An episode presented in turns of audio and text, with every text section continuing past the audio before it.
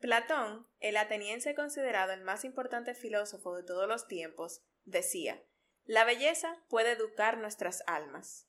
Él planteaba que muchas de las cualidades que cualquier ser humano que buscase la realización personal quisiera poseer, como la gentileza, la bondad, el balance, la paz y la armonía, eran cualidades que podían encontrarse también en los objetos bellos. Nos sentimos atraídas a objetos con estas características porque nos ayudan a cultivar en nosotros la grandeza de estas cualidades. Por el contrario, si nos encontramos ante objetos feos o desagradables, pudiéramos inferir que sus maltrechas características evocarían en nosotros cualidades negativas. Nos harían propensos a mostrar comportamientos caóticos, ásperos, a sentirnos incómodos e inestables. Pudiéramos extrapolar este planteamiento al paisaje, las ciudades, la arquitectura y la psicología.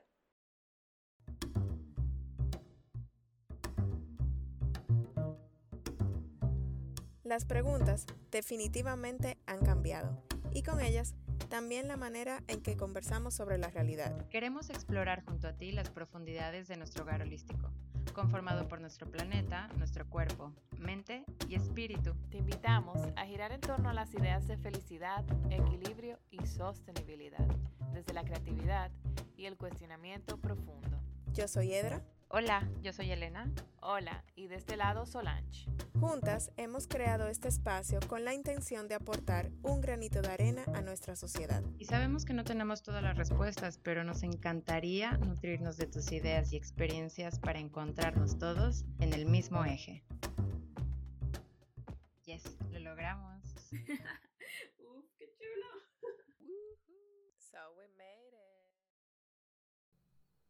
Con estas premisas y mm, este planteamiento platónico, damos inicio a este episodio en el que nos sentimos sumamente motivadas a hablar porque nos toca como un área eh, sensible en el sentido que es al ser eh, relacionado con la arquitectura y cómo estos espacios bonitos pueden influenciar el comportamiento humano, pues para nosotros fue un reto explorar eh, estas temáticas.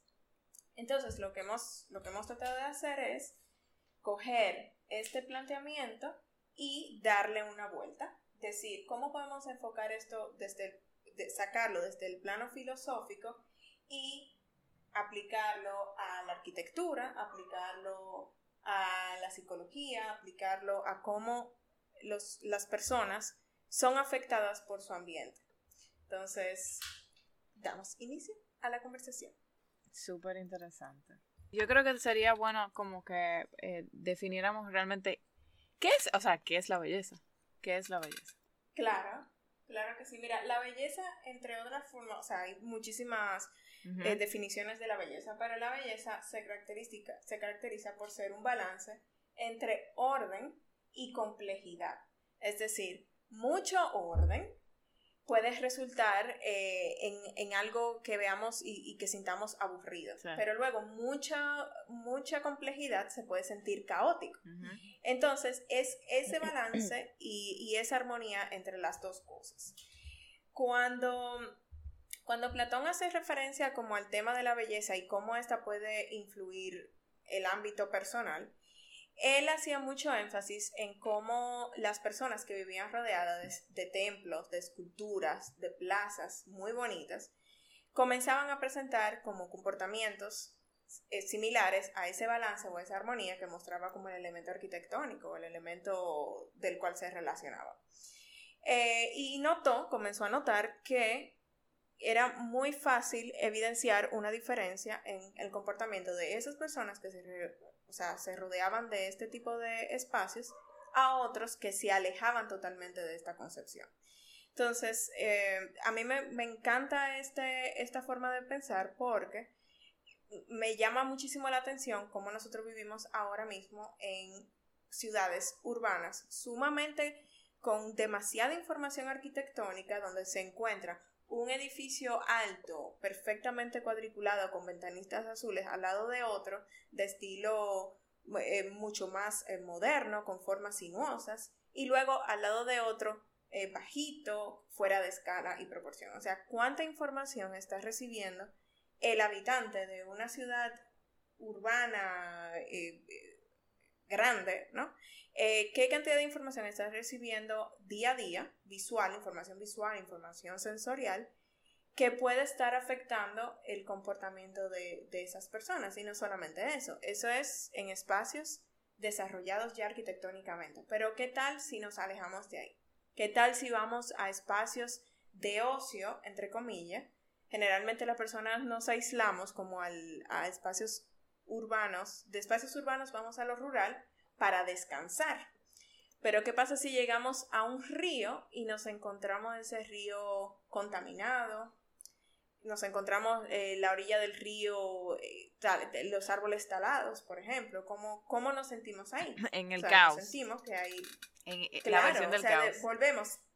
Claro, tratamos de salir de la ciudad donde hay caos, donde nos sentimos estimulados de forma negativa, al espacio natural y ahí nos encontramos entonces eh, con caos. Y eso somos nosotros que vamos de paseo. Pero ¿qué pasa con las personas que habitan ahí?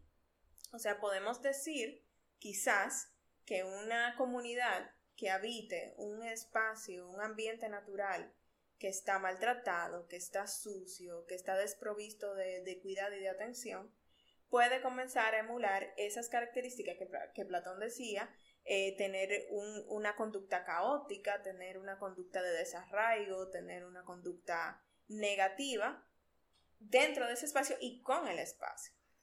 Entonces, em, es súper complejo y creo que ese tema se pueden jalar como diferentes hilos y conectarlos, em, pero creo que es un reflejo de cómo estamos habitando nosotros los espacios eh, hoy en día.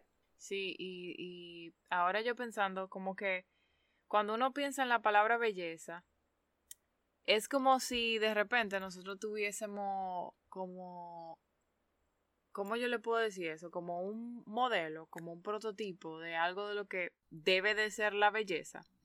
Y cuando hablo de, cuando hablo de este tipo de belleza que, al que me estoy refiriendo, no me, no me refiero a esta, por ejemplo, analogía que estaba haciendo Edra. Eh, es más, eh, vamos a ir un poquito más a lo que, a lo que físicamente eh, a nivel del ser humano nosotros valoramos como la belleza en la estética, la belleza en los elementos que vemos con lo que convivimos, de las personas. Yo pienso que, y era de las cosas como que que yo estaba pensando ahorita cuando estaba tratando de construir argumentos y eso, como que em, lamentablemente nosotros, y eso que dijo Edra, de que, eh, qué información nosotros estamos recibiendo, lamentablemente, eh, no, yo pienso que como sociedad no estamos siendo lo suficientemente responsables para, para, para crear un modelo, para crear un prototipo de lo que se supone que debe de ser belleza para que nosotros podamos seguir transmitiendo ese, como decir, em, este es el eje de la belleza o, esto es lo que debe de ser belleza, porque al fin y al cabo las cosas se deben definir para que uno pueda ser constante y pueda eh, construir eh, algo positivo, ¿verdad? Porque no, no todo, como yo digo, o sea, no todo puede ser eh, a desorden. Subjetivo. ¿Verdad? No todo puede, exacto. exactamente. Debe de existir un, norte o algo que te diga por aquí es que yo voy.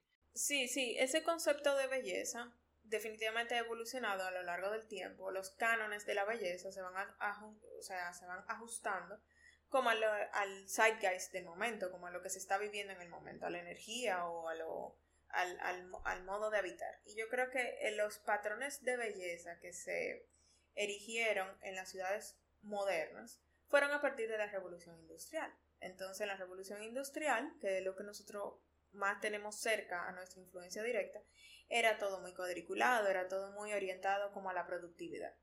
Eh, pero realmente mm, el ser humano, aunque ha querido forzar ese tema de la productividad para lograr como un desarrollo de la economía eh, muy grande y muy acelerado, realmente esa concepción no va de la mano con cómo nosotros experimentamos sensorialmente el, mundo en general. O sea, nosotros hemos querido pensar que nuestros envolventes arquitectónicos o nuestros o el diseño de ciudades, porque hasta las ciudades se han diseñado en función de, esa teoría de la producción, eh, van como en, en, un renglón, en el renglón A y en el renglón B todo lo otro. Todo lo otro viene siendo el espacio natural, todo lo que está allá afuera y todos los otros elementos que conjugan habitar en este planeta.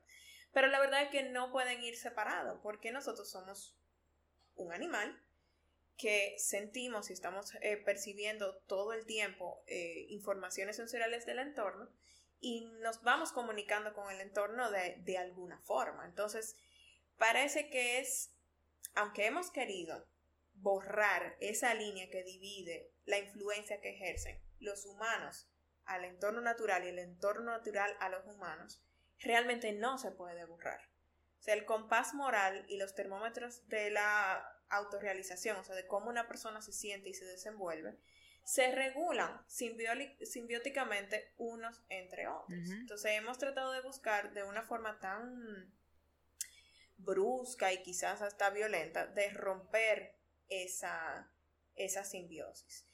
Em, bajo esa premisa, deberíamos de también inferir que no pueden existir humanos sanos, equilibrados, felices, viviendo en sociedades prósperas si el ecosistema en el que habita, ya sea un ecosistema fabricado o un ecosistema natural, está enfermo o está machito o no se está diseñando pensando en todos esos elementos engranajes que tienen que ver con el desarrollo de, un ser humano, que no es solamente producir y producir y ya.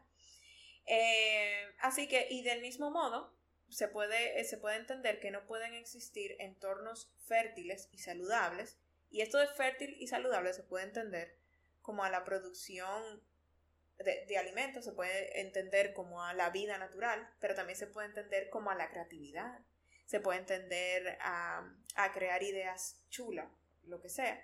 No pueden existir esos entornos si los humanos que, lo habitan carecen de estas características. Es decir, si ya tenemos una sociedad enferma, convulsa, eh, caótica, estresada, ¿cómo le podemos pedir a esa sociedad que cree entonces, ahora en, el, sentido opuesto, que cree espacios bonitos, que cree espacios, eh, eh, equilibrados, llenos de paz y de armonía. O sea, no podemos exigir eso de una, una población que ya esté afectada.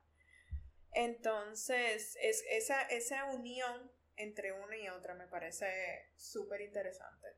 Eh, miren, yo pienso que, así, o sea, estuve pensando en la eso mismo, la, el resumen o la construcción de los argumentos que, iba a compartir.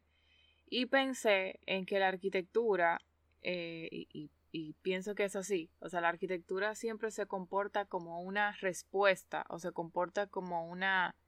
Eh, como algo que, algo que nosotros queremos ver, algo que nosotros queremos eh, transmitir, algo que queremos eso nosotros lo estamos viendo desde antes de Cristo realmente. Nosotros lo estamos viendo en, la sociedad egipcia, lo estamos viendo en la sociedad romana, eh, cuando el tipo de arquitectura, la forma en que, la, en que lo hacían y, lo que querían mostrar eran, eran eh, mensajes muy claros, o sea, mensajes de, grandeza, de realeza, de veneración, eh, de riqueza.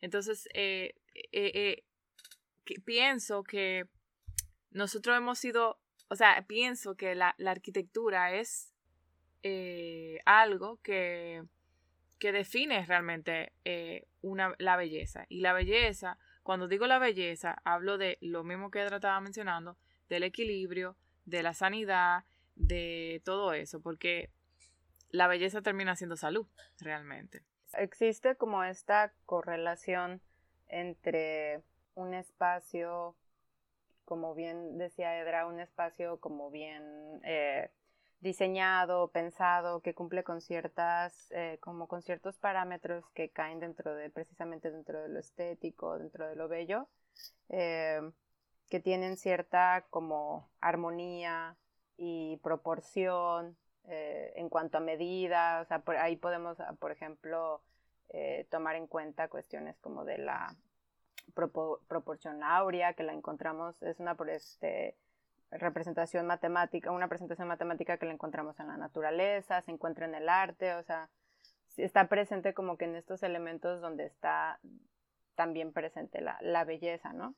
Entonces existe esa correlación entre estos espacios que cuentan con esta simetría y armonía y como el impacto en nuestro bienestar como, como seres este, o como animales sociales, ¿no? O sea, como con, o, con esta parte eh, humana que nos distingue este, de las demás especies. Entonces, el, contar con espacios precisamente que tienen como este eh, lenguaje de, de, armonía, de limpieza y, por ejemplo, cuando estaba este, investigando un poquito, leí como que acerca de algunos ejemplos como de espacios un poquito más puntuales de cómo esa eh, armonía y belleza tenían impacto, o sea, como directo, ¿no? Hablemos como un, como un ejemplo eh, en la salud, ¿no? En la medicina, cómo eh, los espacios de, de, salud, hospitales, clínicas y todo eso tienen que cumplir con cierto, como que con un criterio en el que nos, nos em, de cierta forma nos transmiten como seguridad, tranquilidad, entonces, porque cumplen con estos, con estos parámetros de, de limpieza, en cuestión como de la psicología del color, eh, y cómo todos estos elementos también se transmiten hacia las emociones, o sea, bueno, pueden generar emociones en nosotros, ¿no? Y por ahí se va como con el tema de la, pues sí, de la psicología y el bienestar mental y todo esto. Sí, sí, iba a hablar, iba a hablar precisamente de, me llamó mucho la atención que tú pusieras ese ejemplo del, del hospital, porque Em, en los espacios construidos que están dedicados como a la preservación de la, de la vida o del mejoramiento de la salud, eh, también hemos fallado un poco en interpretar lo que el cuerpo necesita. Yo también pienso lo mismo. se entendía que lo que el cuerpo necesitaba cuando estaba en algún proceso de salud o de lo que sea era mucho cuidado, mucha higiene, mucha pulcritud, mucho aislamiento del entorno para que el, cuerpo pueda, pueda entrar en entre comillas. O descansar.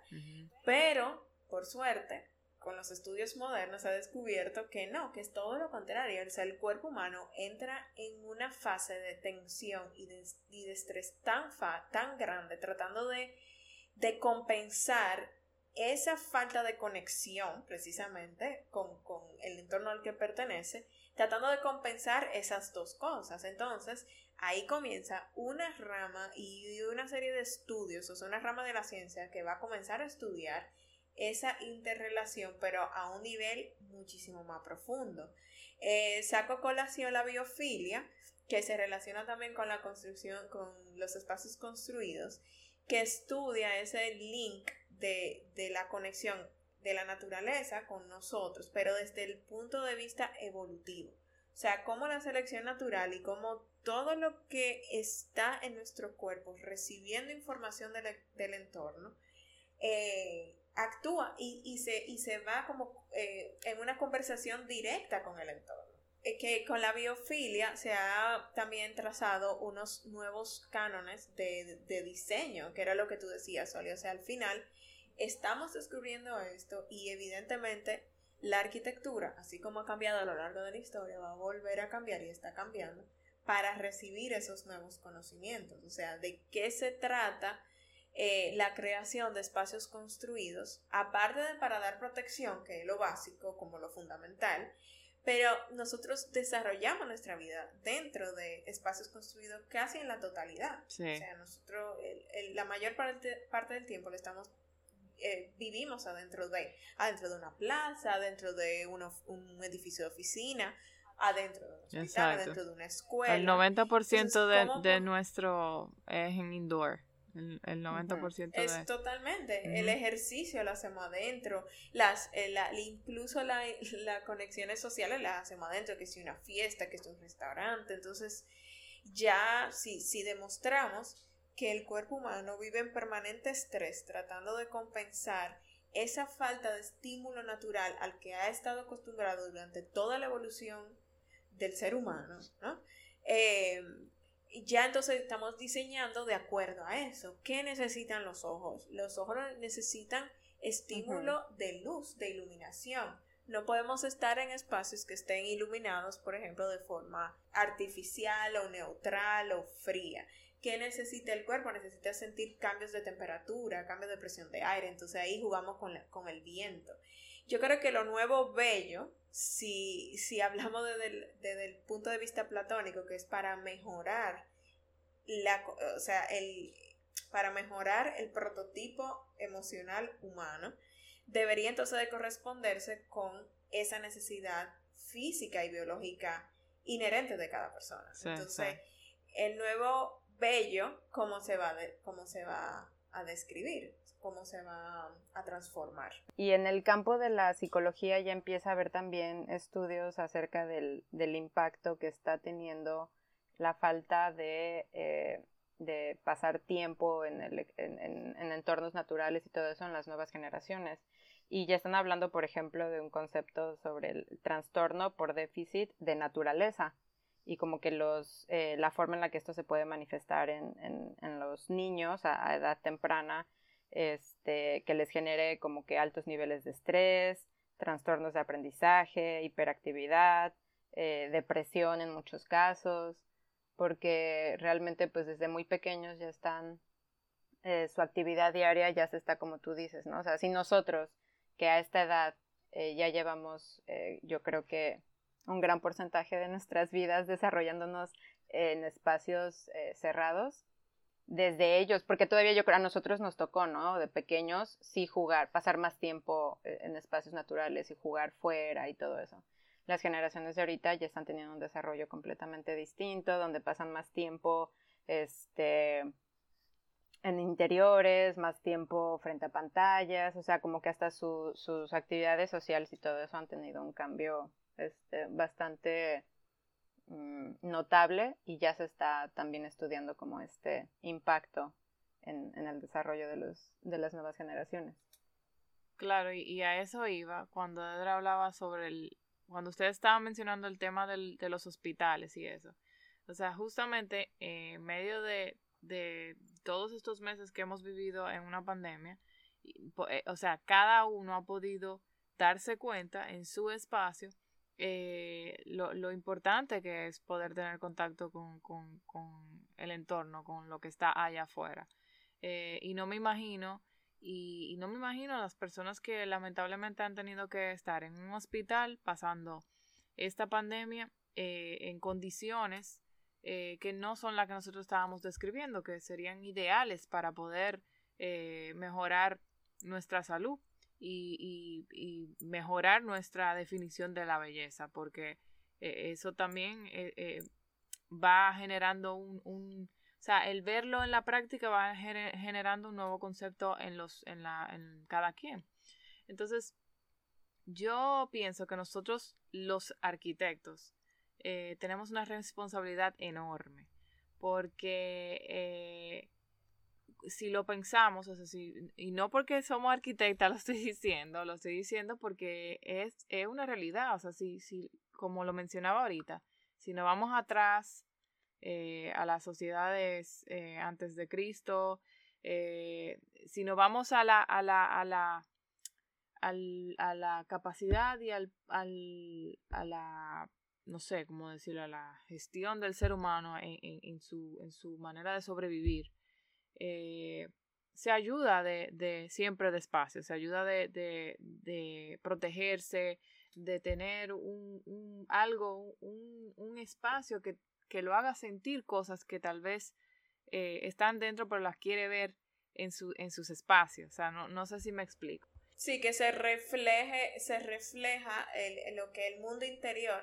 se va reflejando en la construcción de un mundo exterior. Exacto. Yo, yo por eso pienso, la arquitectura no es para todo el mundo. Yo, eh, con todo el respeto lo digo, o sea, es una, es una, es una rama, es una carrera que vive y sobrevive en un mundo de, de, de la relatividad, en un mundo de la subjetividad, eh, cuando, cuando uno estudia arquitectura incluso, eh, nosotras, o sea, nosotras como, como aprendiz, como estudiantes, estamos constantemente como expuestas aprender eh, desde las perspectivas y desde la construcción espacial y verbal de otros profesionales en la arquitectura. O sea, lo que para un eh, profesor eh, una maqueta puede representar o responder un concepto muy chévere, muy bien y sí lo eh, acertaste, para otro puede ser totalmente distinto. Entonces ya hay tu, tu concepto se está eh, exponiendo a, dos conceptos que lo están viendo diferente y lo están valorando, valorando su belleza y valorando su, su, definición diferente a la tuya.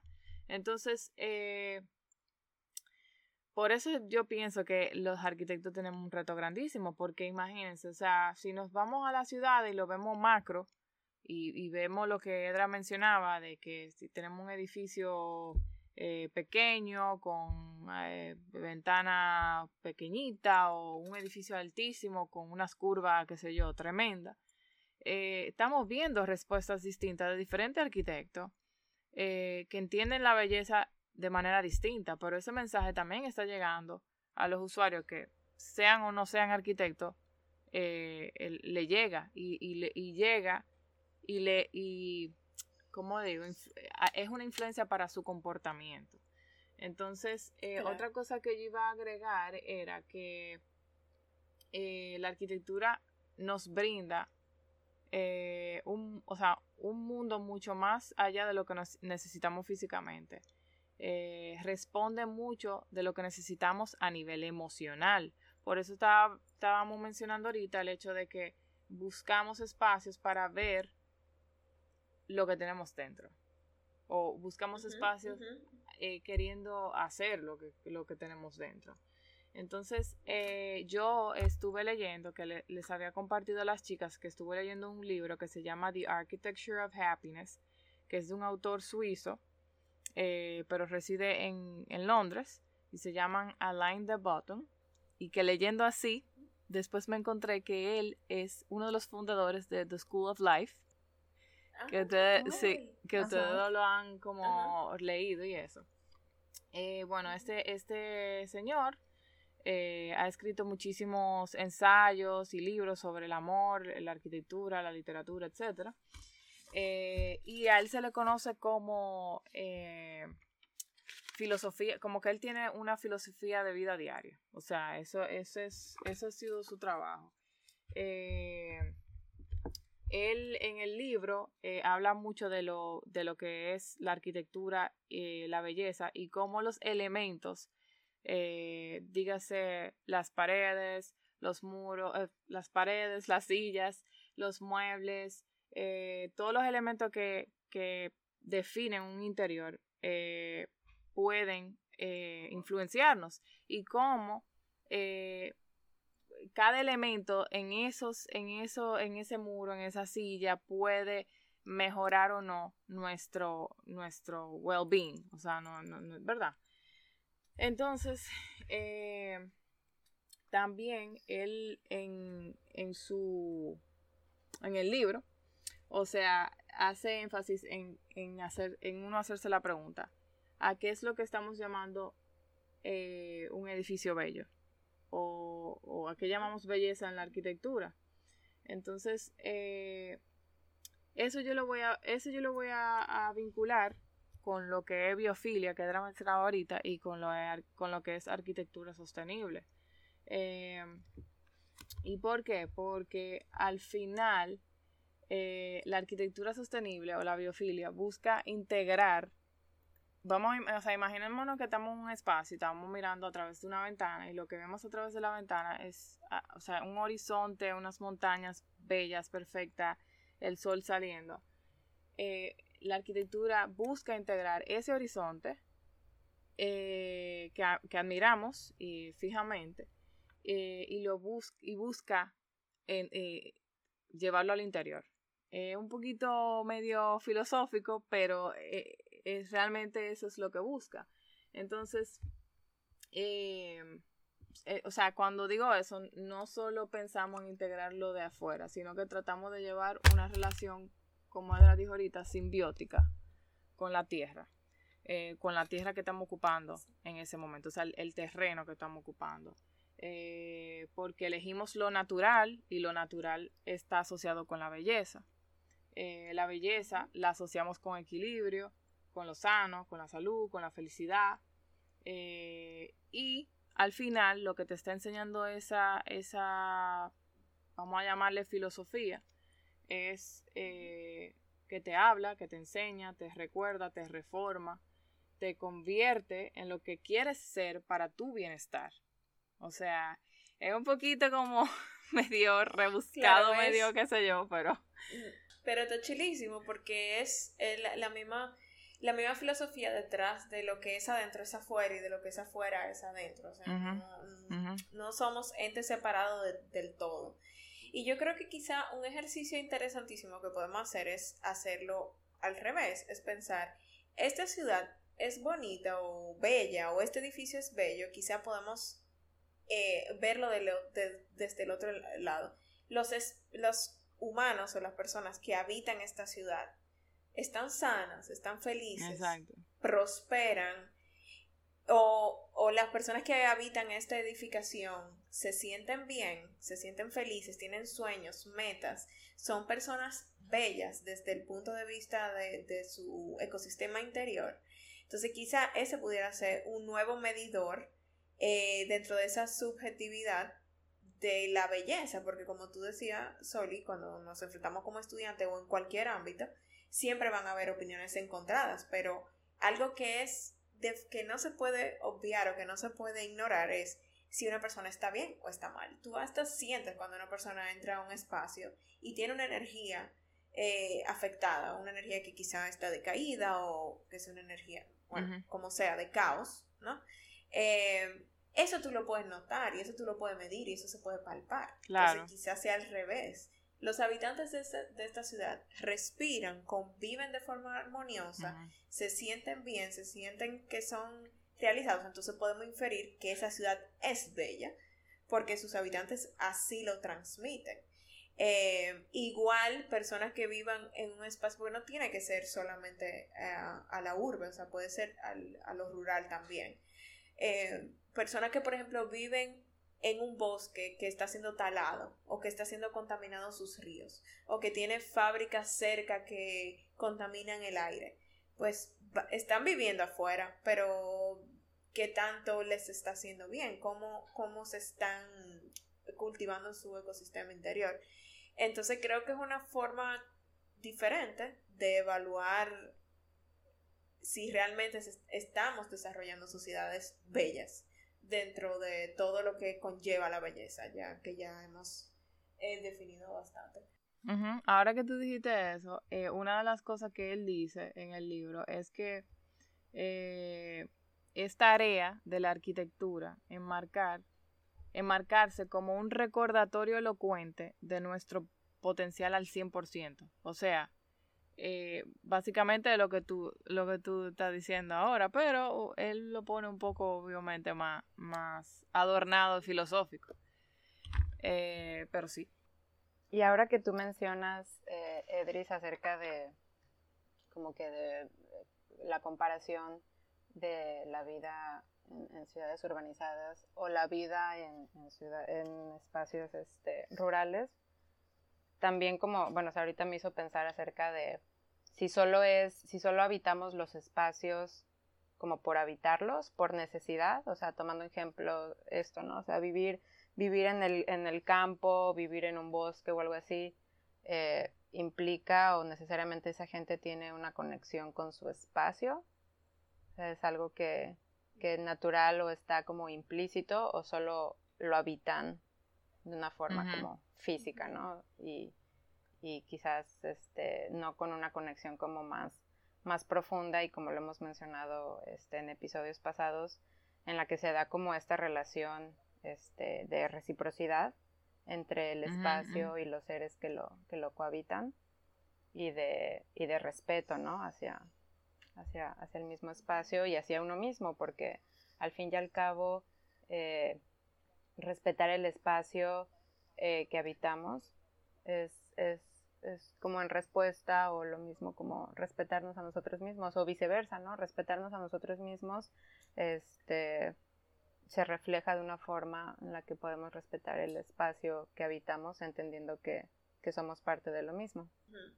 Yo creo que sí, sí, está súper interesante porque ahí eh, se parten como dos, o sea, se sacan dos enfoques. Primero, cómo hay una parte evolutiva de que el cuerpo reacciona físicamente ante algo y cómo hay una parte espiritual. Yo creo que eh, por ahí va la cosa. O sea, es innegable que estar en contacto con, con el espacio natural sí crea una relajación de cada uno de los sentidos del cuerpo porque se siente en casa, se siente como en algo que reconoce y que los sentidos están como preparados para eso, ¿verdad?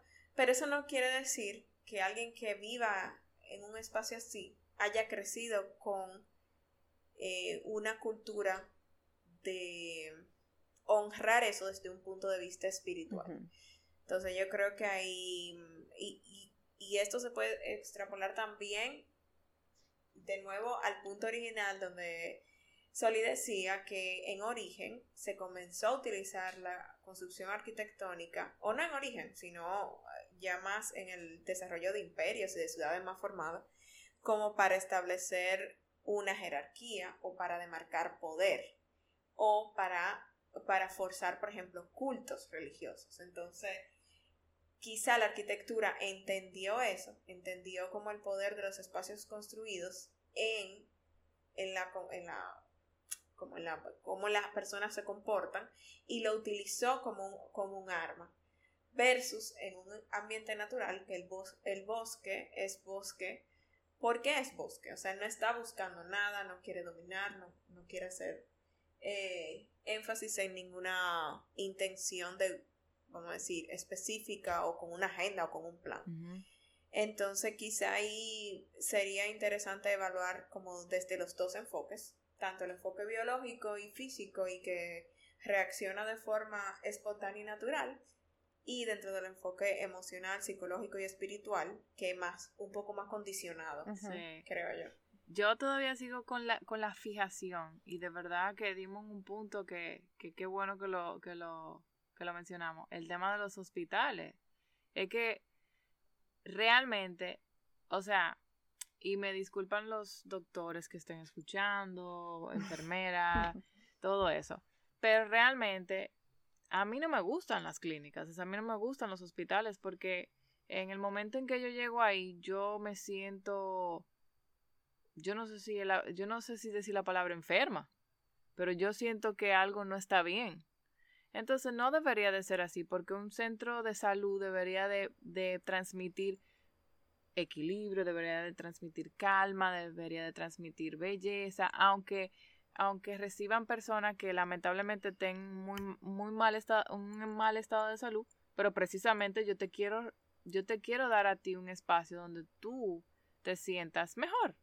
Entonces, wow, o sea, qué irónico que, que nosotros como, como sociedad hayamos tenido que recurrir a un modelo para cada tipo de eh, de, de, arquitectura. para cada, o sea, para cada uso, claro. Sí, di que, la, eh, di que, ok, la iglesia, tengo que tener el altar aquí y qué sé yo, y lo, y lo, ¿sabes? O que, el, eh, o sea, como que yo... El supermercado. ¿Quién dijo que eso tiene que ser así? cada uno Claro, porque cada uno en teoría cumple con una función determinada. El supermercado está diseñado para que tú compres más rápido y te vayas. De forma La iglesia para tú adorar, exacto, para tú adorar y para tú ver la grandeza de, las obras eh, de, quien sea, ¿no? el, hospital es rígido, organizado, pulcro, limpio, pero claro, Solito tiene toda la razón. ¿Por qué tenemos que marcar como que separarlo, categorizarlo de esa forma? Y, wow, no sé, ahora me viene a la mente, yo acompañé varias veces a mi tía en los Estados Unidos al Mayo Clinic. El Mayo Clinic es uno de los mejores hospitales de la Florida, whatever. Y me acuerdo que me chocó tanto, o sea, yo era adolescente, yo ni siquiera había, yo no había estudiado arquitectura. Y el hospital estaba diseñado de una forma en que no, no había pasillos, o sea, había pasillos rectos, pero no eran la mayoría. En un área de conexión como de, por ejemplo, de la zona de cardiología a la zona de ortopedia, por ahí se pasaba por, por pasillos curvos. Y me acuerdo que entre uno y otro habían jardines interiores y que en los jardines habían esculturas de eh, esculturas de, artistas eh, famosos estadounidenses. Y en lo que yo esperaba que le hicieran los estudios a mi tía, yo me ponía a ver esas obras de arte, esas esculturas, a caminar en las cosas. Y se sentía tan. A mí me gustaba ir a Tú te sentías que, Era, que tú estabas en un museo, slash centro de recuperación, slash. Eh, o sea, sí, te entiendo. Esas, esas esculturas y esas obras y todo pertenecían también a los fundadores del hospital. Obviamente ahí hay otro, otro cosa, pero no sé, o sea, ahora me pongo a pensar que, que ojalá ellos hayan hecho eso así pensando en el, en el bienestar de sus pacientes. Yo, yo creo que sí, yo creo que sí, porque es algo que es un hospital que tiene sumamente una cantidad infinita de recursos que creo que, infinita no, bueno, muchos recursos que pueden darse el lujo de diseñar un hospital pensando en todo, incluyendo eso que es tan vital. Pero ahora me acuerdo de eso y dije, me encantaba, me encantaba pasar por, los jardines del hospital. Ah, claro. Eh. Y había una zona, y había una zona también con senderos afuera, que todo esto está viniendo a la mente ahora mismo. Que una colinita, había un jardín zen, donde siempre, casi siempre había como gentecita viejita ahí paseando y sentada, como que, no sé. Eh, como tú dices, no sé por qué comenzamos a separar cada cosa y a darle como, como algo rígido, como una rigidez. Sí, como que, la, como que eso es lo que, o sea, está bien, porque la arquitectura también tiene un orden. Eh, nosotros tenemos que tener un orden y para poder entender las funciones de los espacios también. Pero eso no significa que yo tengo que no sé si utilizar la palabra suble, o sea, yo ni sé si se puede decir esa palabra, sublevisarte, o yo no sé. O sea, como que eso no, eso no, pienso que no, que no, que nosotros tenemos que comenzar a cambiar ese, ese, ese tipo de, de arquitectura, creo que lo estamos haciendo, es simplemente que al igual que muchas otras cosas, las personas que están por arriba de esta generación, son los que a veces compran esos proyectos, invierten en estos proyectos, toman las decisiones en esto. Entonces, vamos a lo mismo. Todos tenemos que estar eh, en el mismo eje para poder entender por dónde es que no tenemos que ir. Sí, sí, sí, sí, sí. Definitivamente. Definitivamente yo quiero, yo quiero humanos bellos, entornos hermosos, ciudades maravillosas, pero todas como dijo Soli, en el mismo, alineados. no, buenísimo. A mí me encanta, eh, ya como, como modo de cierre, Platón, aparte de filósofo, era considerado como un gran idealista. Era de las primeras personas que podían imaginarse el futuro como un futuro mejor, ¿no? Entonces, no sé, a mí me atrae la idea de imaginar cómo puede mejorar el futuro a partir de las condiciones actuales. Imaginar cómo integrando prácticas contundentes y constantes de mejoramiento de los entornos naturales y construidos, próximos ciudades humanas o dentro de ciudades, se puede crear una influencia a corto y largo plazo en el mejoramiento de las conductas, actitudes, cualidades de nosotros, o sea, de cada uno de nosotros. Un mejoramiento integral que pudiera extenderse a todas las generaciones. No sé, quiero, quiero cerrar con eso de, de esa forma idealista de ver. Así que, muy bien. Nada, chicas, hacer arquitectura bella y para tener seres humanos bellos y viceversa. Así es. Gracias. Bye.